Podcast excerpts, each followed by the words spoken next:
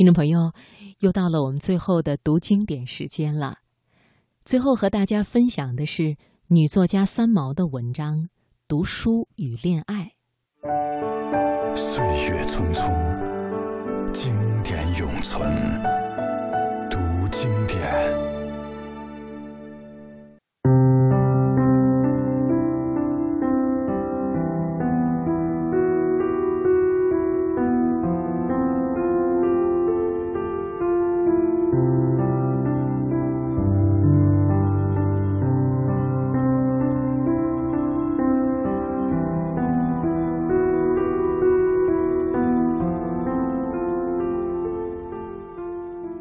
大学时代回忆起来，是除了狂热读书之外，又同时投入恋爱中去的两种情景。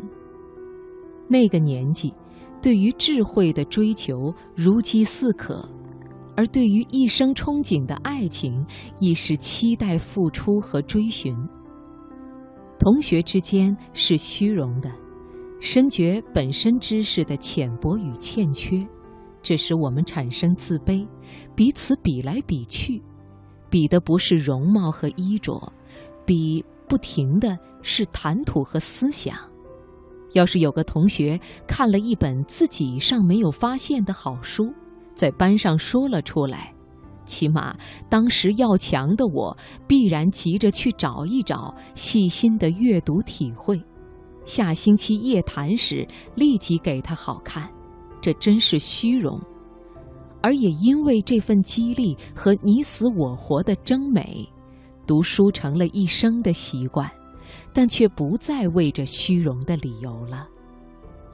恋爱嘛，那也是自自然然，花到了时候与季节，必然是要开的，没有任何理由躲开这自然的景象。只是入了大学，便更加理直气壮起来。其实我从小便非常喜欢幻想，小说看多了，生活中接触的少数几个异性，变成了少年情怀中白马王子的替身。他们或是我的老师，或是邻家那个老穿淡蓝衬衫的大学生，或是影片中的男主角，或是贾宝玉，或是林冲，或是堂哥的一位同学。年龄不同，角色互异，这种种想象出来的倾慕，使得平淡的生活曲折而复杂，在当时是一种精神上的维他命，安全而又不可或缺。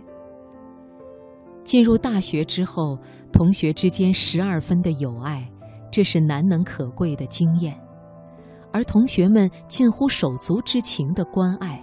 使我初踏入人群里时，便增加了一份对人世的信任。虽然哲学系的我们几乎天天腻在一起上课、吃饭、坐车、夜谈、辩论、阅读、郊游，可是彼此之间却是越来越单纯，好似除了书本及所谓的人生观法以外，再没有可能发生知识之外的化学作用。在那样不知有憾、无论未尽的日子里，内心竟然隐藏着一丝丝欠缺与空虚的感觉。我知道那是什么，缺乏爱情的寂寞，是一种潜伏的恐慌。在那种年龄里，如果没有爱情，就是考试得了一百分，也会觉得生命交了白卷。再说，我的学期总平均成绩只有八十五分。大二的那一年刚刚开始，我拿了一百九十元台币的稿费，舍不得藏私，拿出来请全班同学在校园外面的小食店吃中饭。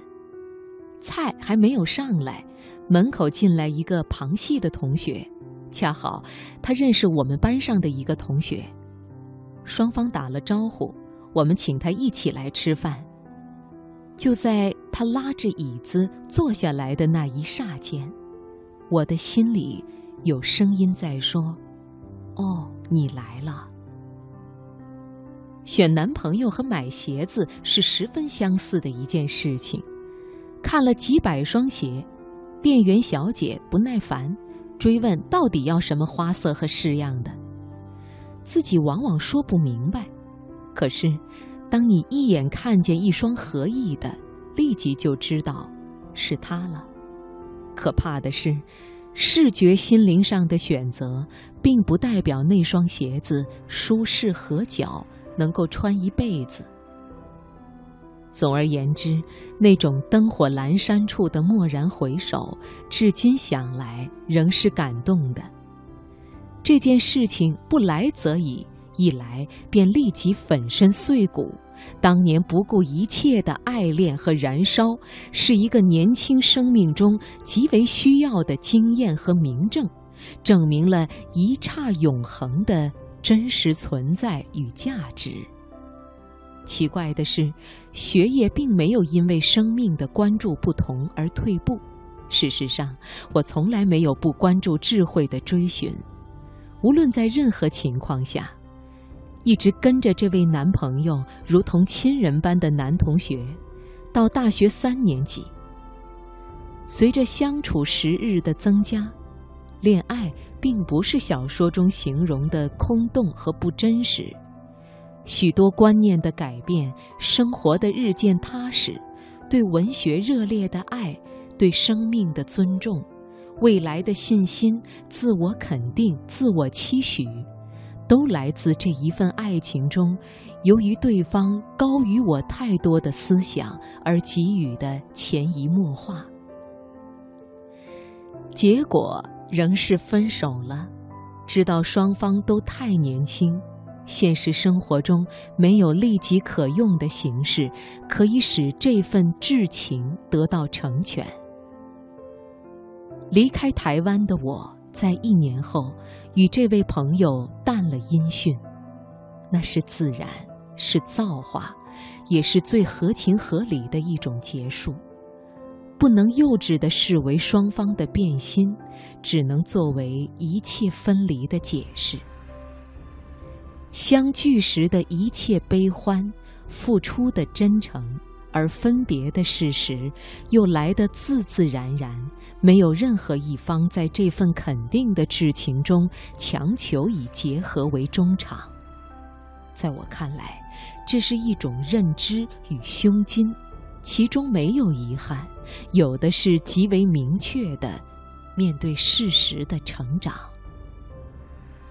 回想起来，在那样的年纪里。这种对待感情的态度仍是可贵的，虽然我也同时付出过血泪和反省。那一场恋爱，若一定要用成败来论断的话，它是成功的。其中许多真理，书本中得不到的直接真理，使我日后的人生受益极多。